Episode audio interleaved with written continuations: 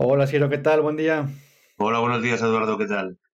Bienvenido al podcast de Breaking One. Muchísimas gracias por aceptar esta invitación. Es un honor tenerte por aquí. Gracias a vosotros por llamarme. Es, una- es un honor para mí que, que haya esta difusión sobre el mundo del vino. Tenemos ese Sí, espacio, sí, la cocina lo tiene muy abierto, pero el vino todavía estamos en germen, poco a poco, saliendo. sí, genial. Y también hay que agradecer a, a nuestro amigo Mauro Vergesio, que gracias a él tuve la oportunidad de conocerte en una cata aquí en, en San Sebastián, en el restaurante Cascasuri, probando los vinos de, de Mauro y la verdad que la pasamos muy bien en aquella ocasión y que estuviste ahí participando y dando tu punto de vista y la verdad es que fue súper interesante. Gracias, gracias. La verdad es que Mauro hace unos vinos francamente interesantes en una región poco conocida de, de España, que es Valtiendas, en Segovia, y, y la verdad que es, eh, es, eh, es divertido ver que, que vivimos en, en un país tan sumamente pequeño en comparación con Estados Unidos o Sudamérica y que tengamos tanta diversidad. O sea, yo, siempre he dicho que somos un país con 17, co- o sea, con, con 17 culturas diferentes. Eh, no es lo mismo los vinos que elaboran en Galicia con su gastronomía, que lo que hacen en Castilla y León, que lo que hacen en Cataluña, que lo que hacen en el País Vasco. Pero dentro de Castilla y León no nos podemos quedar solo en la ribera del Duero, o en Toro, o en, o en el Bierzo. Eh, tenemos Valtiendas, tenemos Arlanza, tenemos también Valles de Benavente, Arribes del Duero, y una infinidad de, de denominaciones de origen y vinos de la tierra que producen vinos que, que son llamativos y muy interesantes. Sí, sí, la verdad que son vinos eh, muy interesantes y que hace falta mucho explorar porque hay un buen de dónde elegir. Y antes de llegar a esa parte y del mundo del, del vino, Ciro, me gustaría que, que me contaras ahora que mencionaste Benavente y tal, ¿tú nos puedes decir de, de dónde eres, cómo comenzaste en esta carrera para introducirte al mundo de la sommeliería? Cuéntanos un poco sobre ti para las personas que no te conocen y te están escuchando.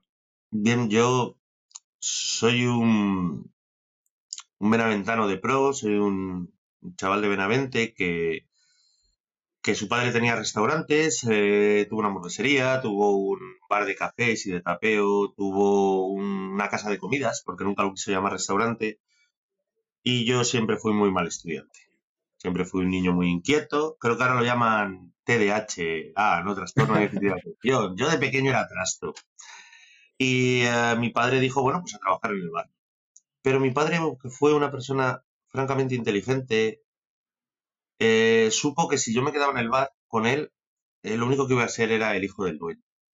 Y una persona que sin conocimientos, lo único que iba a hacer era mandar. Y en su sabiduría me mandó, después de, terminar los estudios en León, me mandó, de, de hostelería, claro, me mandó a, trabajar con Pedro Mario, con Pedro Mario Pérez Alonso, que tenía un restaurante de mucha calidad, con una estrella Michelin, que tiene, perdón, hablo en presente, eh, que tiene un restaurante con una estrella Michelin en Benavente. Y, lo, y aquella fue la primera lección que me enseñó a decir, pues, si yo no sé cómo me mandan, o si yo no tengo unas raíces y una educación, desde el punto de vista de la hostelería, la educación se tiene que hacer en casa, nunca voy a saber si el día de mañana hago algo, cómo actuar o cómo mandar. Y pasé allí tres, pasé cuatro años con, con Pedro Mario, es que muy contento. Pasé por todos los, todos los sectores. Empecé secando copas, luego pasé un pequeño mesón que tenían en la barra, luego te atendí las mesas de aquel mesón, que se daba lechazo y cuatro cosas más tradicionales. De ahí hice un curso de coctelería, me mandaron una guardilla que tiene preciosa a hacer cócteles. De aquella manera, ¿eh? yo no me considero barman, aquello era divertido. Luego estuve en la gestión del almacén, que me parecía fundamental, ya que en la escuela te enseñan gestión de administración, pero mm, la escuela de hostelería es como, como el carnet de conducir. Tú tienes un papel, pero la vida luego cambia mucho. La vida no es cuadriculada, la vida es, es moldeable, eh, la vida es dúctil y no todos los días te levantas igual. Si nos levantáramos todos los días igual, sería, como dijo Adolf Huxley en Un Mundo Feliz, tú serías beta, yo sería gamma y el otro sería alfa. Pero no, no es así. Hay días que tienes mejor, hay días que tienes peor, hay días que te levantas de un humor o de otro. Y a la hora de, gestionar un almacén es igual. Eh, no va a llegar todo cuando crees que va a llegar. La vajilla se rompe. Eh, el agua, la cámara no enfría. em, el zumo, coges una promoción pensando que vas a ser el rey del mundo y nadie te pide ese zumo, y ves que, que pasa la fecha y, tienes que hablar con tu jefe para decir que ese zumo se tiene que ir, o sea, tirarse, pero con todo el respeto, no solamente desde el mundo del vino. O sea, yo creo que, que al sommelier se le considera únicamente una persona del mundo del vino, cuando en realidad un sommelier lo que se dedica es a las bebidas de un restaurante. Nunca está centrado solo en el vino. Si le preguntas a cualquier sommelier, entiende ligeramente de cervezas, de destilados, de kombuchas, de cafés, es la bebida en general. por eso, perdón, por eso digo que, que, el salir de la escuela eh, te da una rigidez y lo único que vas haciendo es pasar al elemento líquido y te vas haciendo fluido. O sea, tienes que fluir. Bueno, que me estoy liando. El, tema con, perdón, el tema con, bueno, pasé por, por, el, por el almacén, que lo llamábamos. Luego pasé a ser eh, jefe de sala, llevando dos salones. Y creía que mi, mi progresión lógica era centrarme en la, en la enología. Te estoy hablando de hace 16 años. Te voy a preguntar en qué año más o menos fue eso. En el año 2009. Sí, 2007, 2008 le dije que quería cambiar y en el 2009 tomé la determinación de que sería el último año y que me iría de ahí. Pedro pensaba, porque tenía un horario muy bueno, con unas condiciones muy buenas, que no lo haría. Yo era de Benavente, tenía una vivienda en Benavente, la cual no tenía que pagar. O sea, imagínate, cobrando un mm. sueldo, teniendo un coche.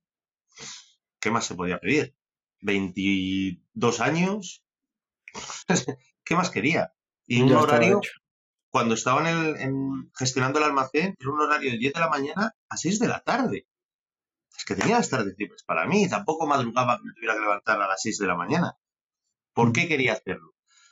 Pues yo creo que fue por, por superación y por demostrarme a mí mismo que, que valía más. Quería demostrarle a mis amigos que, que el pueblo se me quedaba pequeño. Y como los exploradores, pues dije, pues ¿a dónde voy? Y como estoy como una regadera, pues me vine a San Sebastián al restaurante Arzac. Ese fue la primera, el primer, eh, um, la, entrada en San Sebastián fue Arzac. Sí, no, la entrada en San Sebastián además fue gracias a una persona a la que quiero enormemente, admiro enormemente. Es alguien muy importante para mí, para mi familia, que es Gloria Lucía, del restaurante El Empalme. Nunca he trabajado allí, pero El Empalme es un templo gastronómico de la micología, que son las setas. Mi tío trabajó allí, mi padre trabajó allí. Eh, Elías y Gloria son íntimos amigos de la familia. Y ella fue la que, conociendo a Mariano, dijo, te voy a mandar, a ver qué haces. Porque claro, sales de un pueblo y te vas a una ciudad más de una estrella Michelin a un tres estrellas. es como pasar de la, de la Fórmula 3000 a la F1. eres muy bueno, venga, te vamos a dar un F1. Y me presenté con, con Mariano. No se me olvidará en la vida lo que llovía. Yo venía de Castilla y León. Tanta agua en la vida había visto. yo, yo, decía, la gente aquí va con Zodiacs. Fíjate, tenía, tenía una pensión en el bulevar y de la estación de tren al bulevar hay exactamente siete minutos andando. Si llueve, ponle diez. Yo cogí un taxi. Salí de León, llegué a las nueve de la noche, en febrero. Llovía como en mi vida había visto llover en Benavente. No había visto tanta agua jamás. Decía, normal que tengan un mar, si es que lo están llenando ellos con toda este agua. Todo era oscuro y, al día siguiente fui a Arzac. Allí me presenté con con unos pantalones de trabajo, una camisa blanca, unos zapatos. A mí se me dicen que trabajo y yo trabajé. Y Mariano me dijo, bueno, si vienes de parte de Gloria, no te preocupes, siéntate, ahora vamos a empezar y te vas a poner a secar copas. Y dije, no me lo puedo creer. O sea, dije un déjà ¿no? Dejé el ermitaño porque estaba secando copas y quería promocionarme y, de repente eh, eh, llego aquí y me pongo a secar copas. Y dije, bueno, no pasa nada. Vamos a secar copas, hicimos el servicio y me decían, ¿tú qué sabes de vinos? Y ahí fue cuando me di cuenta de la segunda cosa. Por muchos libros que leas, por muchas enciclopedias que te comas, no hay nada como viajar, probar hmm. y hablar con la gente. Nada en absoluto. Nada. Podemos decir que me he leído la Larousse del vino, que me he leído la Wikipedia, que me he leído a James Robinson, que me he leído a Robert Parker, que me he leído infinidad de, de libros, pero hasta que no estás in situ, hasta que no ves el viñedo, hasta que no entiendes las características, hasta que no hablas con el enólogo, hasta que no pruebas el vino, hasta que no lo conservas, hasta que no lo pruebas varias veces, no sabes de vino. Puedes beber, puedes eh, disfrutar, puedes hacer. Y yo llevo en, en, en, en Aquelarre, voy a hacer 13 años y no sé nada de vino. La gente dirá, sí, sabes. Claro que sé. Hay gente que sabe más. Pero te garantizo que este sí que es uno de esos trabajos donde la experiencia y donde la edad, donde la experiencia y la edad hacen, eh, ahí va, eh, hacen que, que respetes.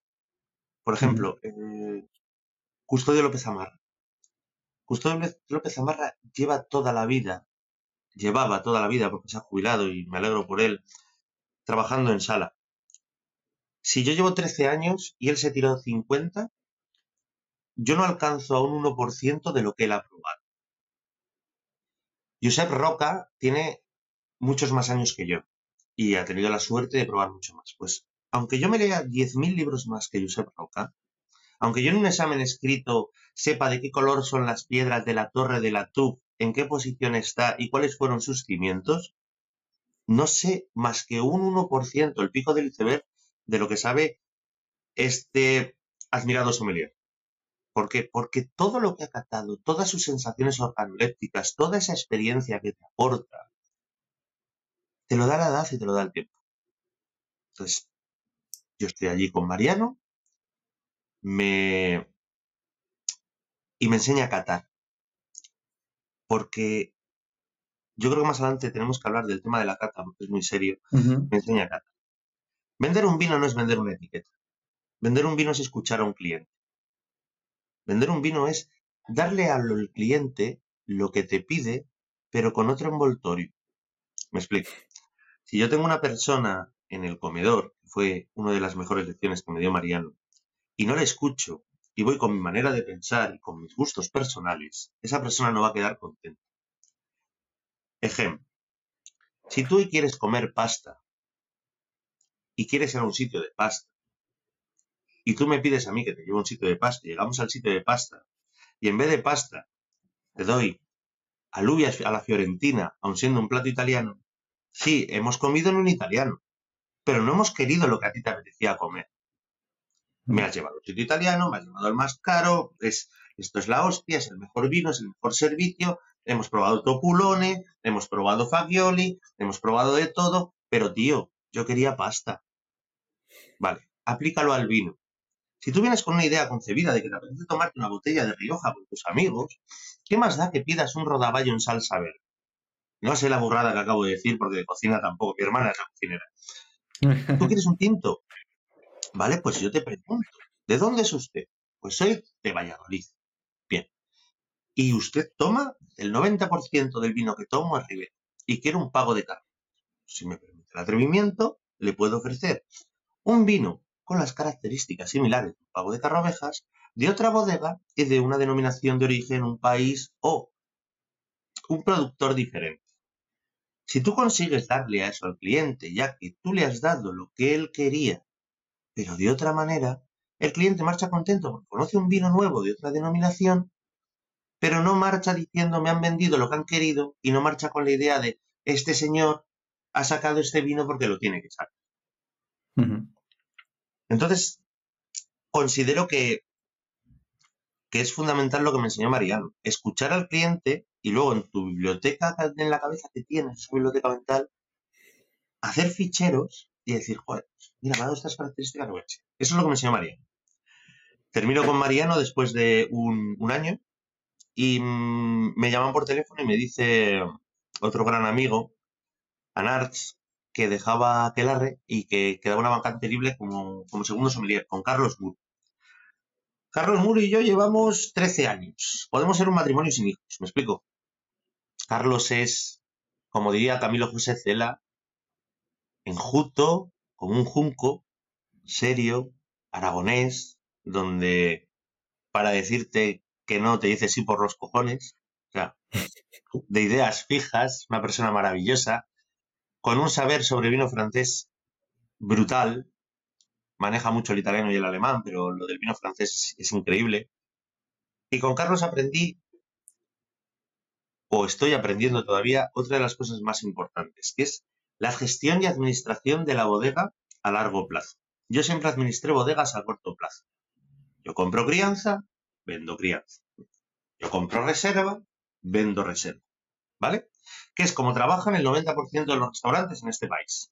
El 90%. El 90% tiene una bodega del tamaño como la habitación en la que estamos, es mi habitación donde he podido pillar wifi, aquí está el espejo y todo, y en este sitio pueden poner unas 70 referencias, ¿vale? Pero compran tres botellas de reserva, una caja de 6, compran una caja de 12 de crianza, compran una caja, entonces tú compras, vendes, compras, vendes, no guardas.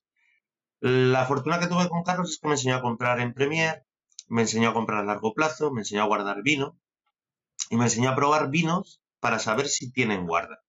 Yo compro este vino, lo pruebo y digo, este vino hay que venderlo. O compro este vino, lo pruebo y digo, este vino hay que guardar, porque no está en su punto.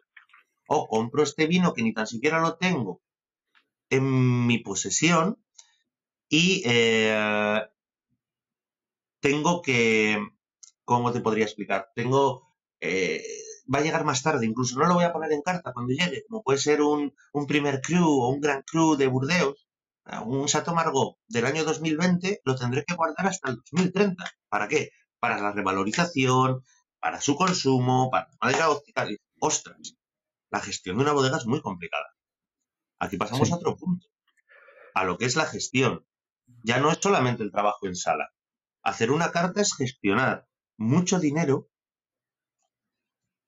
y el punto principal de una empresa, no solamente de hostelería, sino una empresa a nivel global, es que tú generas un rédito a la persona que te contrata.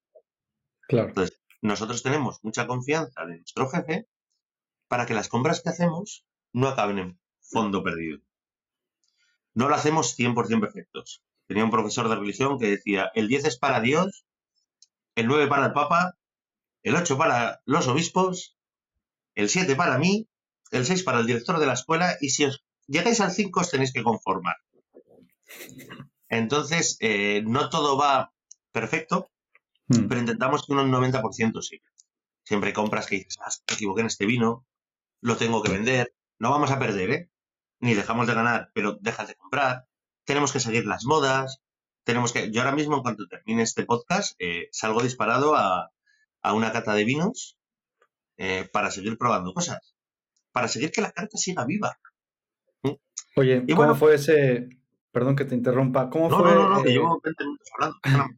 no, antes solamente quería tocar un punto que antes te, ya nos contaste que cambiaste de Arsac a Aquelarre, pero quisiera saber cómo fue la diferencia de la clientela de cuando estabas en el pueblo a cuando llegaste a Arsac hubo mucho shock de tu parte en cuestión de la, de la gente que iba a estos sitios aquí y allá, la comparación, ¿cómo te sorprendiste? ¿Qué sentiste? ¿Qué diferencias notaste?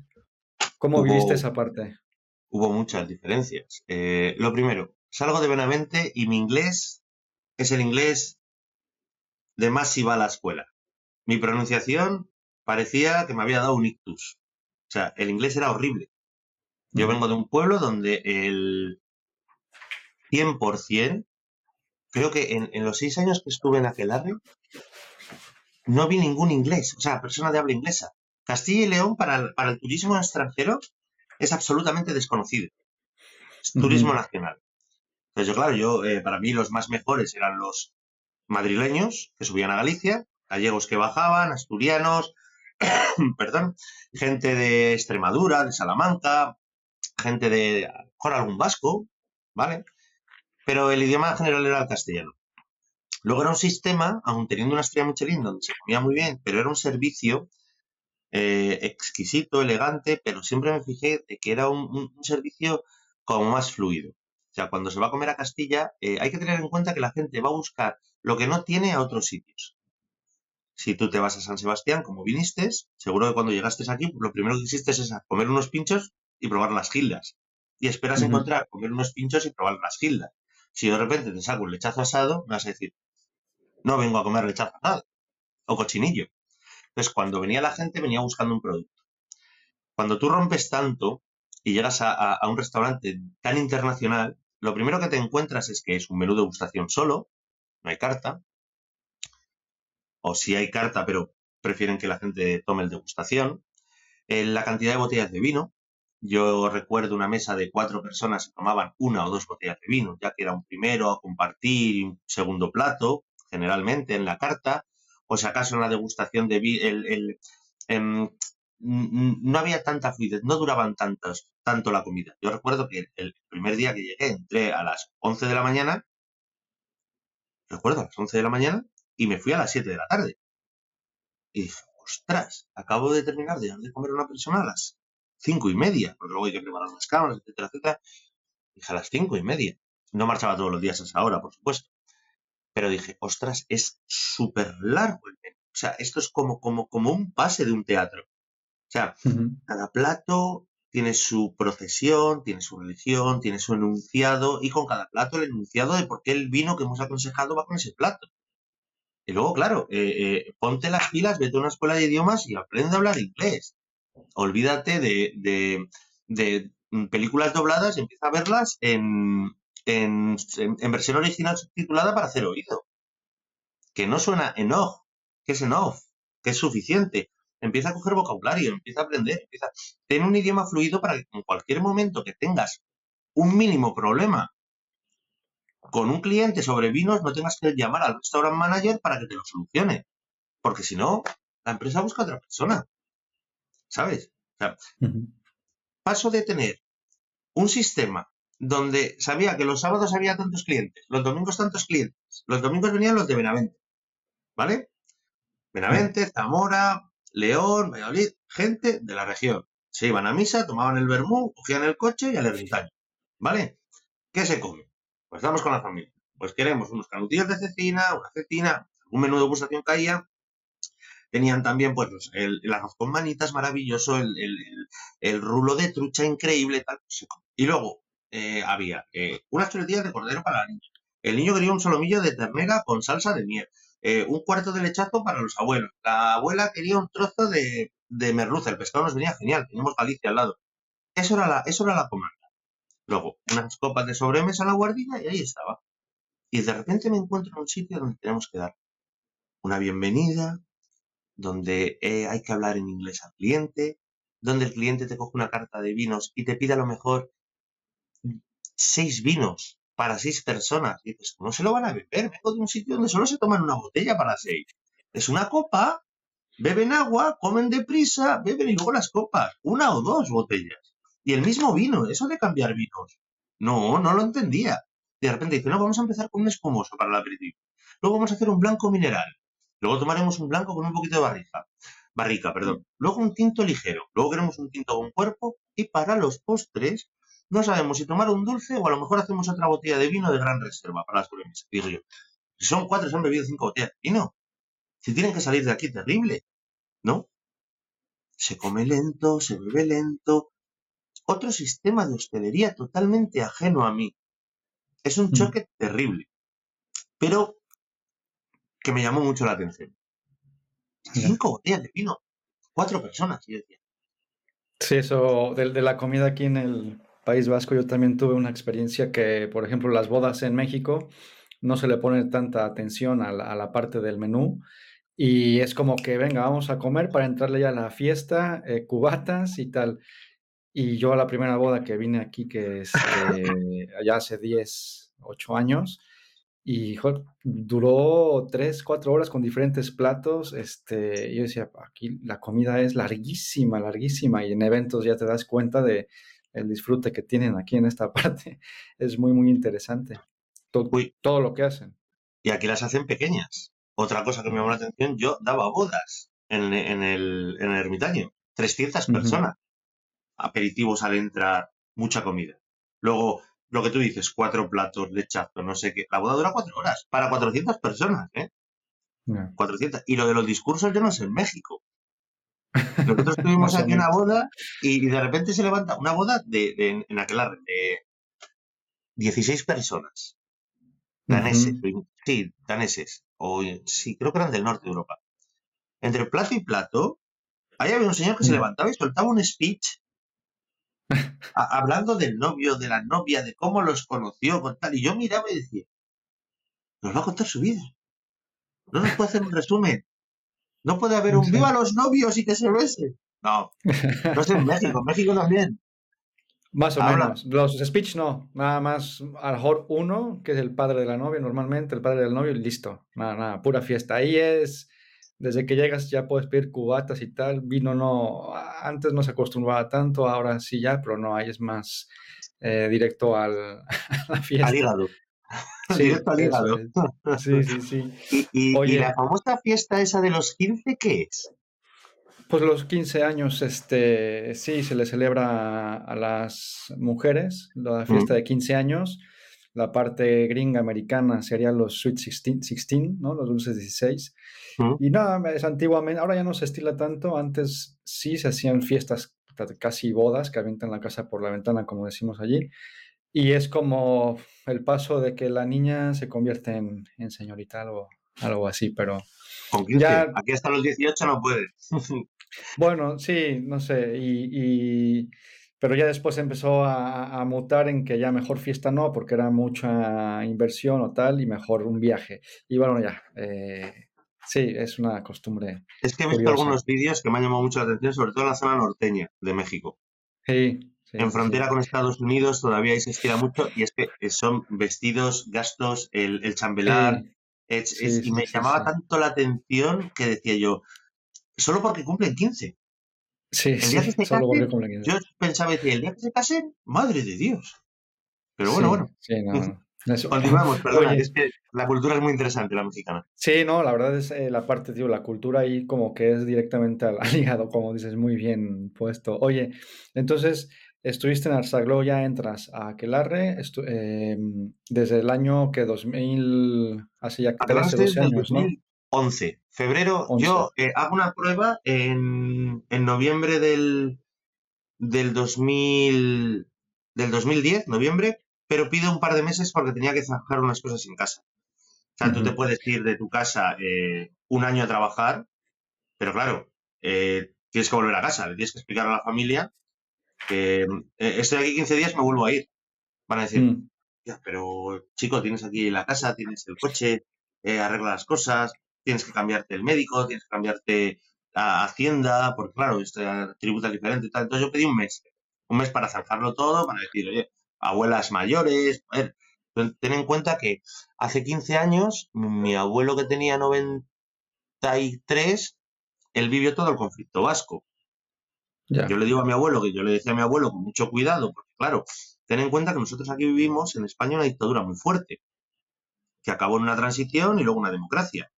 Pero mi abuelo con 96 se comió la dictadura entera, la Mm, transición, los años del terrorismo y todo lo que te vendía eh, informe semanal.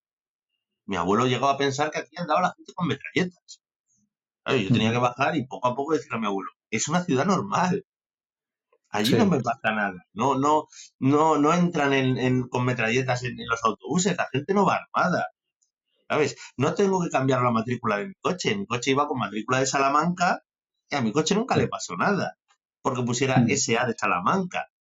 Pero claro, ese mes era para decirles, eh, parece ser que esto ya va a ser un- más un trabajo, que unas prácticas, me voy a quedar allá a vivir, eh, poco a poco. Y, y comienzo en febrero, cuando vuelven de vacaciones, mediados de enero del 2011, ¿vale? Ahí eh, en aquel entonces eh, ya era Aquelarre y, y qué distinción tenía en aquel entonces, qué nombramientos, era, qué, o sea, ya era, ah, las estrellas, sí, tres, ya tenía tres. Yo cuando entro en Aquelarre, Aquelarre recibe las, las dos, la tercera estrella en el 2008. ok. De hecho, te 2000. iba a comentar si nos pudieras dar una breve explicación para las personas que nos escuchan fuera de, Europa, bueno, en México apenas van a entrar las estrellas Michelin, pero bueno, es un esquema muy conocido. ¿Nos puedes decir rápidamente eh, la distinción entre una estrella, dos y tres estrellas? Así, según pone la guía, y espero no equivocarme, una estrella es eh, cocina digna de mención, dos estrellas merece la pena desviarse del camino, tres estrellas es visita obligatoria. O sea, vete a esa ciudad solo para comer en ese restaurante. Ese sería lo que, lo que se supone. O sea, yo, por ejemplo, vas por. Eh, luego hay gourmands, hay estrellas verdes, etcétera, etcétera. Pero tú vas en carretera, que es como nace la guía Michelin, y la guía Michelin te dice: eh, si pasas por aquí, aquí hay un restaurante con una estrella Michelin que se come estupendamente bien. Si pasas. Dos. Eh, tienes que ir a la cocina de dos estrellas, es vete a esa ciudad a comer a ese restaurante. Y la tercera estrella es organiza un viaje alrededor del restaurante porque aunque la ciudad no merezca la pena, ¿vale? O sea, un pueblo de 30 habitantes, es por ir a comer. En el caso de Gousson, Michel Gousson está en un pueblo diminuto donde hay un Relaxilans, que los Relaxilans son aquellos hoteles donde no puede haber nada de ruido y la gente va a comer a ese restaurante. Heston Blumenthal, con el Pat Duck, lo tiene, no lo tiene en Londres, lo tiene en un pueblo de 150 habitantes. Tiene tres estrellas y la gente va a comer allí, a Blumenthal te pongo dos ejemplos. Em, entonces, bueno, esa sería la, decisión de por qué una, dos y tres estrellas. Cuando tú llegaste a Aquelarre, entonces ya tenía. ¿Nos puedes dar una breve historia del restaurante para saber el sitio en el que trabajas cómo es?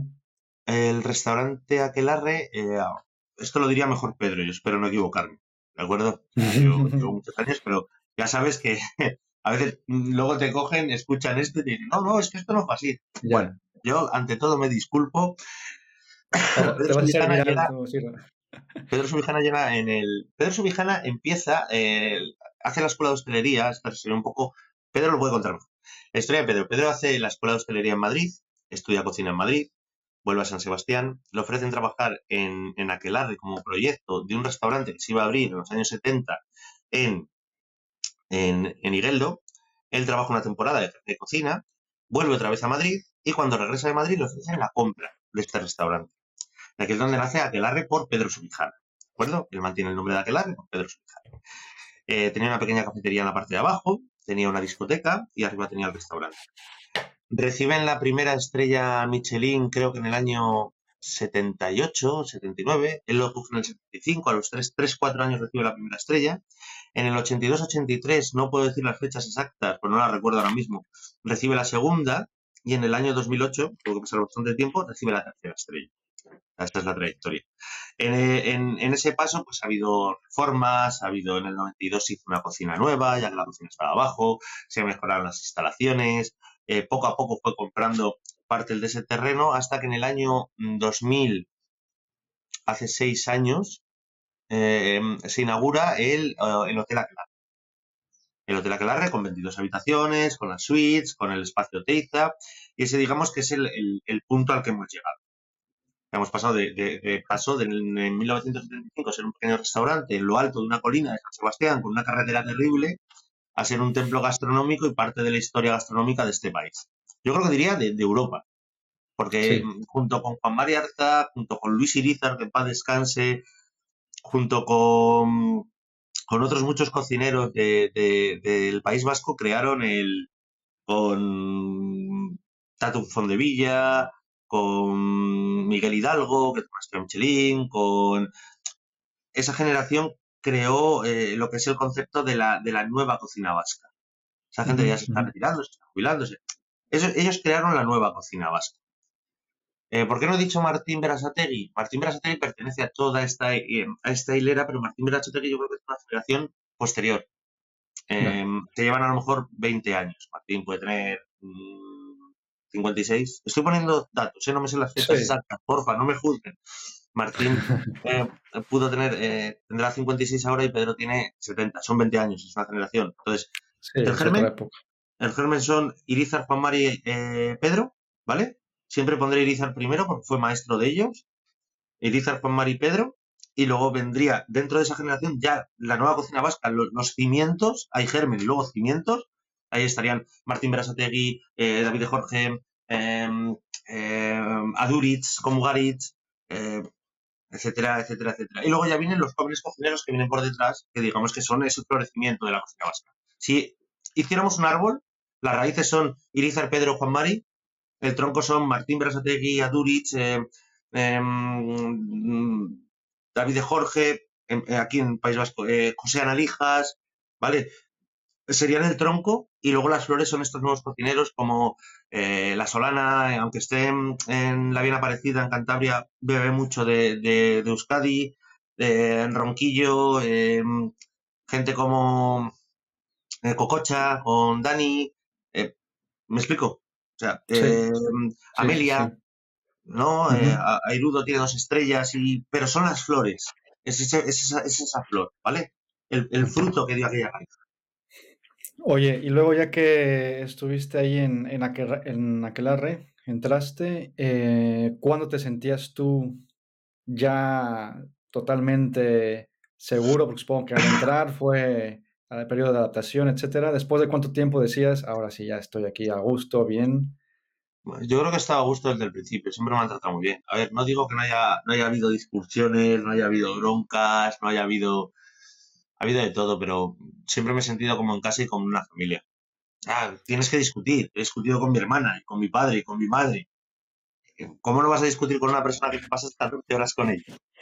Tienes que discutir. Oye, y, y, luego con el boom que hay eh, ya del turismo aquí, después de que yo me, ha tocado también hablar con algunas personas que no se planteaban venir de vacaciones hace 20 años aquí al, País Vasco, por lo mismo que, que comentabas. Este, pero luego hay, un boom que inclusive hoy en día ya está ahí, por ejemplo, un, eh, muchísimo turismo, ¿no? ¿Cómo has tú vivido a nivel hostelería en los restaurantes de la categoría en el que estás?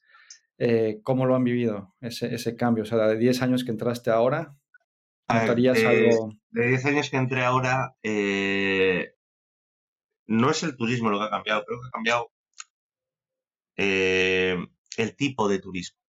¿Vale? Donosti siempre ha tenido turismo. Donosti tenía un montón de casinos. Donosti tenía un turismo francés. Eh, si buscas históricamente, eh, digamos que el. Joder, lo que voy a decir es muy bestia. A lo mejor nos censuran, ¿eh? Donosti era el lupanar de Francia.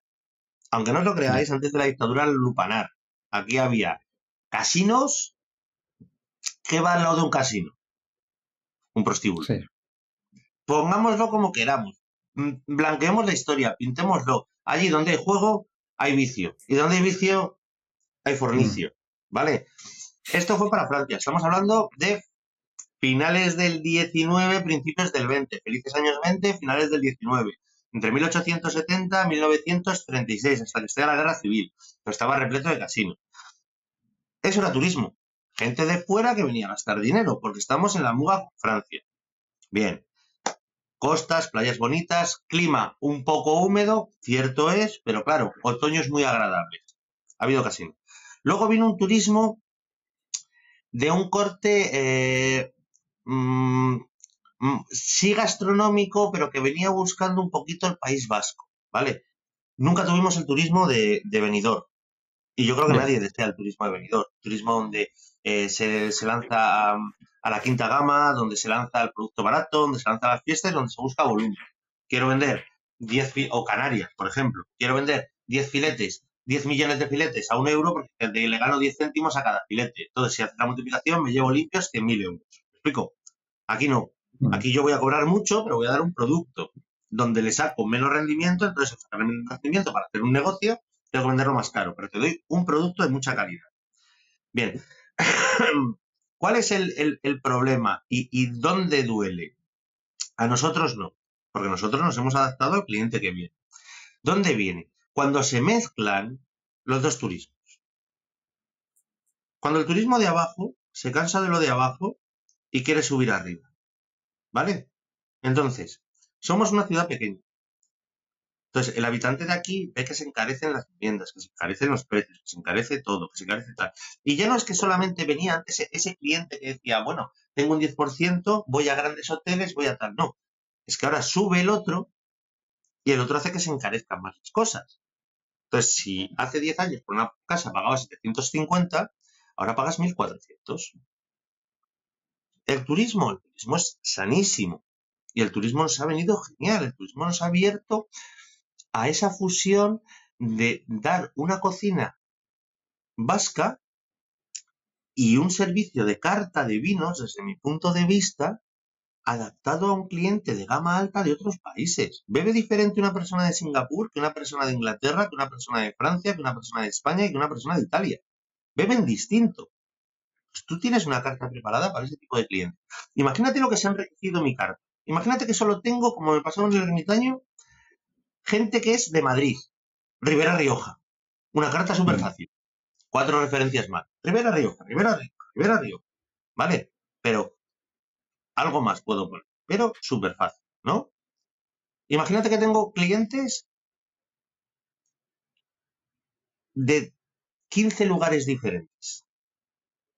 Pues a lo mejor hay gente que quiere Borgoña, gente que quiere Italia, gente que quiere Sudáfrica, gente que me pregunta por vinos de, del Maipo en Chile, gente que me pregunta por vinos de Uruguay, con Tanat, gente que me pregunta por carmeneres de la zona baja de Argentina, gente que me dice que si no he probado la Pinot Noir de Oregón, y digo, hostia, no la he probado la Pinot Noir de Oregón. ¿Cómo que en Oregón hacen Pinot? Voy a conseguir vinos de Pinot. Aunque este señor no me lo beba, pero voy a encontrar algún cliente que esas seis botellas se las beba. ¿Sabes? Eso te da, te da ese enriquecimiento. ¿Problema con el turismo? Sí, el turismo ha cambiado, el turismo se ha masificado. ¿Por qué? Porque la gente se está cansando de que les den por 7 euros una sangría mala. Prefieren venir aquí y gastarse 15 en, una, en un buen vaso de vino.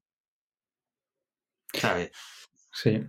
Oye, pasando un poquito más al, tema del restaurante y del servicio, em, ¿de dónde provienen la, o sea, su clientela? ¿De dónde tienen mayor afluencia? Eh, hablando de nacionalidades. ¿Tú qué Mira, notas? Prepandemia, prepandemia fue Australia, subcontinente asiático y algo de Norteamérica, poco Norteamérica. Sería un 40% Australia. Australia tuvo un boom con San Fermín, todo el mundo de Australia quería venir a San Fermín y venían a comer, era increíble. Japón y subcontinente asiático, Japón y, Malasia eran acojonantes, el otro 40% y un 20% ya repartido un poco por el mundo, Francia, Italia, Estados Unidos. Tal. Pues pandemia, América, Estados Unidos se ha abierto, ya dejaron de mirarse a sí mismos, ¿me explico? Porque USA era USA, las vacaciones son en Palm Spring, es USA. Y de repente, te estoy hablando de que a lo mejor un 70% vienen de Estados Unidos, después de la pandemia. Gente desde Illinois, desde Massachusetts, eh, New Jersey, New York, eh, Carolina del Norte, Carolina del Sur, no solamente Florida, ¿eh? California, hemos tenido gente de Texas, muchísima gente de Texas, muchísima gente de, de Connecticut, que Connecticut está en medio. Es que, ¿cómo han llegado ahí a esa deducción? Si eres un cuadrado en el medio. ¿Qué hay en Connecticut? Granjeros de Connecticut. Pues viene gente de Connecticut y dices tú, madre de Dios. Entonces, después de la pandemia, un 70% de, Estados Unidos, un 10% asiático, un 5% australiano. Australiano ha caído mucho porque siguen como cerrados desde, la pandemia. Se han quedado como. Son los que más duro lo tienen. Pero yo creo que también, como ha habido menos gente contagiada que se podido sobrevivir, pueden ser los más se encerraron enseguida. Y luego de mm, Sudamérica viene, si cogiéramos Centro y Sudamérica eh, y Norteamérica, que México es Norteamérica, o sea, toda la parte, vamos a hablar de la parte hispanohablante. Vamos a llamar hispanohablante. Eh, tendríamos un, de ese 10%, un 90% sería México y el otro 10% el resto de Sudamérica. Algo de Colombia, algo de Venezuela, algo, pero México le tiene mucho cariño a España. Sí, sí, sí. Ciro, hablando un poquito de la cava de, de ¿nos podrías comentar en qué porcentaje se divide en cuanto a países? ¿Tienes el dato? Pues mira, te podría decir que el dato es eh, un 80% eh, nacionalidad española en sus diferentes denominaciones de origen y un 20% se dividiría en un 15% francés por cercanía y también que son los vinos más aclamados del mundo y luego tendríamos un 5% eh, que se dividiría en vinos del mundo. Eh, por ejemplo, tenemos eh, vinos de mm, eh, California, Italia, Sudáfrica, Chile, Argentina, Uruguay, Nueva Zelanda, Australia, Líbano. Pero claro, una o dos referencias. Italia creo que Italia hay 12 referencias, de Hungría hay tres referencias, de Argentina hay dos referencias, de Chile hay una referencia, de Estados Unidos hay tres referencias, hay que tener en cuenta que al final son vinos que tienes que tener, son vinos de gama muy alta, pero son simplemente pinceladas. Eh, generalmente lo utilizamos para mesas grandes cuando piden una degustación y son españoles. En ese caso se les daría lo máximo posible de vino extranjero para que vean que aunque seamos un país productor, hay más fuera de España. Hmm. y cuando son gente de fuera, procuramos dar vinos nacionales, de muy alta calidad, pero vinos nacionales. Siempre tenemos el clásico cliente que coge la carta y dice, quiero esto, esto, esto, esto, esto, esto. Faltaría más. Si usted quiere un New de Saint Georges, eh, de la Marisel, de, no sé, de, de Trapet, lo que usted necesite. Claro. Oye, y hablando del, del, del 80% que tienen de, de, España, ¿nos puedes comentar este qué, qué es lo que tienen, para no decir marcas, por ejemplo, sobre denominaciones? ¿Cuáles son las que más que tienes? La, la, principal es Río, ¿vale? Seguida de Ribera de Duero. Luego le va muy de cerca eh, Priorato. Tenemos bastantes referencias de Priorato. Y luego, pues eh, ya empezamos otra vez como como estábamos comentando con el con los poco de todo. Em, algo de Jumilla, algo de Castilla y León fuera de, la DEO, o sea, fuera de lo que sería Rivera, que sería Bierzo, tenemos también Arlanza, tenemos también, o sea, tenemos tenemos Valtiendas, tenemos muchas cositas. Eh, luego, por ejemplo, tenemos vinos de la zona de Levante, vinos de la zona de Andalucía, que no solamente son serris, tenemos algún vino de la, de la zona de, de Málaga, de Ronda. Eh, también tendríamos el eh, vinos blancos de las zonas, eh, de zonas menos conocidas, como son Monterrey, que no es México, que es Galicia. Tenemos un vino de Madeo Monterrey, que es Galicia, que es un agodello muy interesante. tendríamos también vinos de la zona de Extremadura. O sea, volvemos otra vez. una base de de Rivera, que es lo más demandado, y luego intentamos que ninguna denominación se quede fuera. Pero claro, una o dos referencias. Ten en cuenta que tenemos 980 referencias y casi 12.000 botellas. 12.000 botellas allí en. Hay muchas. Wow. Wow, wow, wow. Oye, y bueno, hablando un poco sobre el vino español, ya que estamos en la parte final, ¿cómo ves el panorama del vino español actualmente, tanto en el tema un poco político como el, el, tema ya técnico de que, que las crees que están haciendo muy bien las cosas? Bueno, ya te estoy haciendo varias preguntas, pero ¿cómo ves el panorama general del vino? No, el panorama general del vino es el, problema, el problema gordo del vino es el gol que le metió la cerveza. La cerveza se aplicó a, y, al que le, y al que le duela lo que voy a decir, lo siento mucho, pero es lo que pienso. Eh, la cerveza le metió un gol al vino. La cerveza entró a la gente joven, entró a los estadios de fútbol, entró a los, a, los conciertos, entró a una bebida fácil de beber con un precio barato, no te compliques la vida, no te vendo una etiqueta, no te vendo esto, no te vendo lo otro, luego tienes tú las cervezas que quieras pagar, pero tienes una lager y se fue a la gente joven. Te da tu puntín, no te provoca mucha borrachera, sí, la, te puedes mamar, ¿eh? Pero gente joven. Y el vino cogió y dijo, pues yo me voy a los snob a salir en la tele diciendo que este vino cuesta 1.400, que esto no sé qué, que esta etiqueta, que esto tal, que, el vino es salud, ¿eh? es considerado alimento en España. Pero perdió mi generación. Mis padres cuando eran pequeños y se iban de bares tomaban un vino. Ponme un vino. No tomaban una cerveza. Sí, si acaso alguna cerveza cuando se iban al río. Pero muchas veces llevaban el porrón al río y tenían un porrón, un trozo de queso, un cacho de pan y bebían de porrón y era lo más mejor del mundo. ¿Y en las fiestas con qué se salía? Con una bota y venga a beber mm. vino. Y si lo querías mezclar con sangría, es un poco de dulzor, frutas, un chorro de coñac que te había sobrado, tal, a la bota, fresquita y, y a cazar al río donde fuera. Vino, vino, vino. Perdieron. Ese, ese, ese, mm. ese, ese target lo perdieron. ¿Y ahora qué problema tenemos? Que la gente que bebía vino se está muriendo. Porque somos seres vivos y los seres vivos nacen, crecen, se reproducen y mueren. O sea, es que puedes engañar a todo el que quieras, salvo a una cosa, que es la muerte. Por mucho que hagas cualquier cosa, la muerte te va a alcanzar. Que es lo que dicen, ¿no? Vale, si la gente que bebía vino se muere y no tenemos un reemplazo, ¿qué ocurre? Que baja el consumo. Ahora la mm. gente dice, tenemos un problema porque tenemos muchas botellas y no se consume vino. Es que no se consume vino.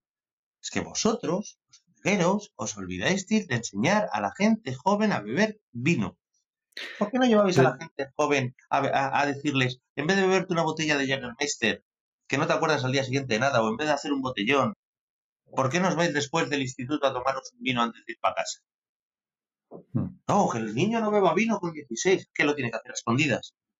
Pues si lo hace a escondidas y en poco tiempo se coge la botella de whisky, ¿no? Y se mama lo antes posible. O quedamos entre cuatro o cinco amigos, tienes las latas de cerveza, no necesitas abridor, no necesitas nada, la enfrías, tiras y a beber. Educar. ¿eh? Hmm. Coges a unos chavales y dices, venga, nos vamos a tomar un vino. Después del instituto, como profesor. Esto es la vida, chicos. Tomamos un vino. Seguro que se te mama a alguien. Pues claro que se te va a mamar a alguien. Es normal que se te emborrache a alguien. Pero ese 1% mm. va a hacer que el otro 10, cuando sea adulto, diga, oye, después del trabajo nos tomamos un vino. Y se tomarán una copa de vino. O dos copas de mm. vino. Y se irán a casa. Y cuando tengan una comida en domingo, abrirán una botella de vino y como buen padre educarás a los hijos y dirás un poco de vino para que lo pruebes. Porque si lo pruebas, no lo harás a escondidas, como con el tabaco o como con las drogas. ¿Sabes? Y habrá una educación. Y la gente apreciará. Y habrá gente que consuma blanco. Y habrá gente que consuma rosado. Y habrá gente que consuma mm. tinto, pero con criterio. Y los consumos de tinto y de vino, no de tinto solo, de vino aumentarán, pero de una manera lógica y sin resultar ser un problema para la salud del Estado. Mm, mm. ¿Por, qué una persona bebe una copa de vino con 16 años va a ser un alcohólico el resto de su vida? No, pero está bien visto que sí se bebe una cerveza con 16. Ah, mira lo que me hago ahí. ¿Bebiendo una qué, chicos? ¿Ves a tomar unas cervezas? Ya no tomes vino, que a lo mejor. No, no, normalicemos. Y que la gente joven consuma vino de una manera lógica. Y, teniendo esa base, verás como todo el tema de los consumos se regulariza.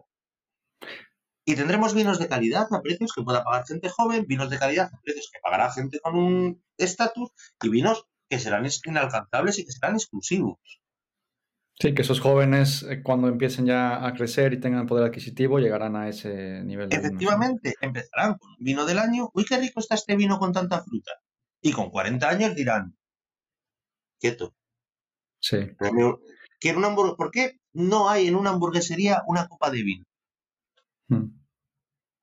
Plantéatelo. Tú vas a comer un sándwich, te dan una smash burger acojonante con una calidad de guayu, con queso con té, con cebolla morada, con chiplote traído de México, con un pan tostado hecho en la panadería de al lado, 25 euros la hamburguesa.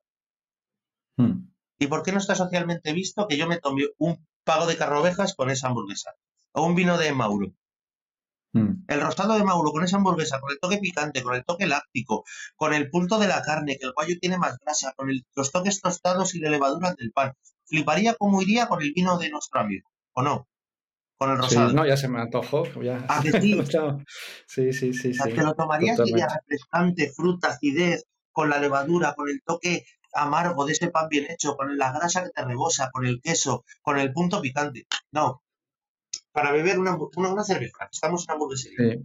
De, hecho, aquí en algún eh, hace tiempo eh, estuvo Isabel Mijares y comentó ese punto del tema del, del, vino, que justo lo que comentaste, que la cerveza dio la vuelta porque el, el, mundo del vino lo complicó y dijeron, ¿tú te imaginas que llegues a pedir una cerveza y, y te empiecen a cuestionar, pero eh, ¿qué quiero y, qué perfil y tal? Nada, una cerveza, ya está, punto. Mm. O sea, lo hicieron tan fácil. Y ahora, por ejemplo, estando aquí en, hablando un poco de sidra, a mí me sorprendió eh, que estuve en el Museo de la Sidra en Astigarraga y ya te sirven de que en copa la, la sidra. Y no sé tú qué opinas, ¿eh? esto es un punto de vista personal, que lo quieren, quieren apreciar, quieren apreciar más la sidra, que se sirva en copa, que ya no se rompa, que los aromas, que la, o sea, y se, van a complicar más la existencia si ahora te bebes. Eh, Está bien querer lo Que quieren, lo que quieren los sidreros es dinero. Me explico. A ver, tú ten en cuenta que hacer sidra cuesta mucho dinero. Y ellos vivían de que había mucho consumo de sidra antaño, porque aquí no había entrado ni el vino ni la cerveza. Aquí había. Te voy a hablar hace 50 años, sinceramente. Yo no los viví, no los tengo. Pero aquí me han contado la gente mayor que había chacolí y sidra. No había ni tinto ni hostias. La gente con duros compraba Rioja y se acabó. Cerveza era para el tirado de, del trabajador que podía beberse una cerveza, pero aquí el, vasco era aquel que iba a beber sidra, al chocho. Y las sidrerías nacían que tú eras merenderos, que tú llevabas la carne y comprabas la sidra. Tenían parrillas, ¿sabes? Pero Mm. puestas como merenderos y tú dices, vamos a la sidrería, venga. Y fuera, tú comías fuera. Ni tortilla de bacalao ni hostias en vinagre. Tú ibas y vas a un merendero. Como si te vas al campo esta tarde con tu familia y, y haces una tortilla patata. Pero había un sitio donde bebían, vendían bebida. Esa bebida era la sidra. Claro, ellos bebían, vendían la sidra de tal manera que era eh, 50 pesetas y bebéis toda la sidra que queráis. Os damos los vasos, si rompes el vaso, pagas el vaso, pero si no, tú vas las veces que tú quieras y te abrimos, te echas la sidra y te la bebes. ¿Vale? Por 50 pesetas por persona. Toda la sidra que quieras beber. ¿Qué ocurre? El vino se complica, mejoran las infraestructuras de transporte, llegan más vinos, llegan más productos, llegan más tal. Claro, la sidra se queda como ese vino de, ese- esa bebida del pueblo, que es divertida, que tal, pero que no le sacan rendimiento. Porque una botella de sidra te vale 5 euros. Y Mm. una botella de sidra beben tres personas. Mientras que te vale dos euros y medio una caña. Y una botella de vino te vale 30 euros. Y han dicho ellos, hostia, ni la cerveza, nos hemos quedado entre la cerveza y el vino. ¿Qué hacemos? Vale. Si tú ahora haces eso que tú has dicho de la sidra, como lo hicieron con el vino, ¿me explico? Mm. Pueden pasar dos cosas. Que la gente se vuelva loca por la sidra o que pierdan al público joven Mm. y entonces ya sí que se vayan al cara. Sí, a mí se me hizo curioso. ¿A que sí? A ver, ya veremos. Ya, ya, ya veremos cómo, cómo evoluciona esa. Asturias vende la botella de sidra a 2,50 la botella. Mm. Y te ponen un vaso para tres. Es más dulzona y siempre se ha vendido así. Y en Asturias no se va a beber un vaso de sidra. En Asturias se van a beber botellas. Y si eres tres, te bebes tres botellas. Tiene menos graduación alcohólica, pero la gente cuando se va de sidres no va a una a un vaso de sidra por bar. Van a una botella. Y salen Sí. en espicha. La espicha es el grupo de amigos que tienen. Nunca se va a beber sidra solo. Se va a beber entre cinco. Y cinco son cinco botellas. Y lo tienen a ese precio. Y en Asturias, la gente de 16 años no se va de cañas. Se va de sidres. ¿Por qué? Dulzona, rica, cultura, por botellas y no han querido tocar nunca los cojones. Eso sí, Gijón, ¿sabes quién patrocina al equipo de fútbol del Gijón? Trabanzo, que es una bodega de sidras. Sidra Mira. reitero, cultura sidrera, nada. Aquí vinos no, aquí cerveza tampoco. Tú te vas al puerto, te tomas unas parrochas que son sardinas así de grandes, con un cabrales y una botella de sidra. Y unas meadas, meas como es el mejor diurético que hay. Esa gente no tiene Mm. piedras en los riñones. ¿Sabes las meadas que están? Son mejor que los espárragos, la sidra. Por poner un punto de Oh, humor. Muy bien. Oye, oye, Ciro, este, para, para ir cerrando nada más, las personas que te quieran visitar ahí en, en Aquelarre y esto, eh, los que no han ido, ¿qué es lo que esperan eh, con una experiencia en, en, Aquelarre, en Aquelarre?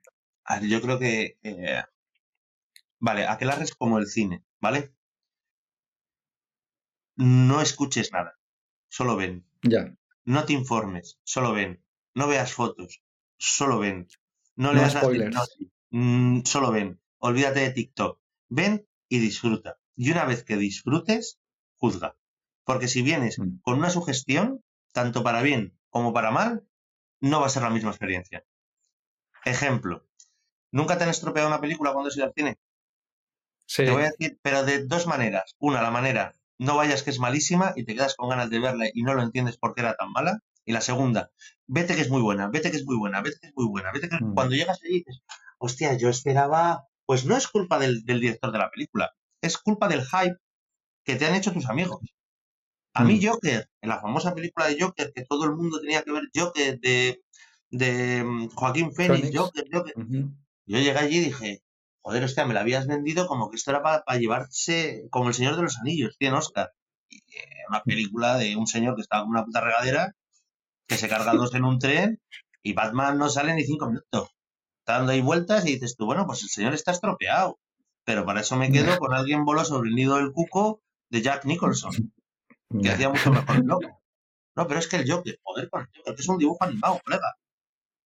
¿Me explico? Ya, ya, ya. Si no me hubieran contado sí. todo esto, a lo mejor me siento ahí y digo, ¡ah, qué peliculón!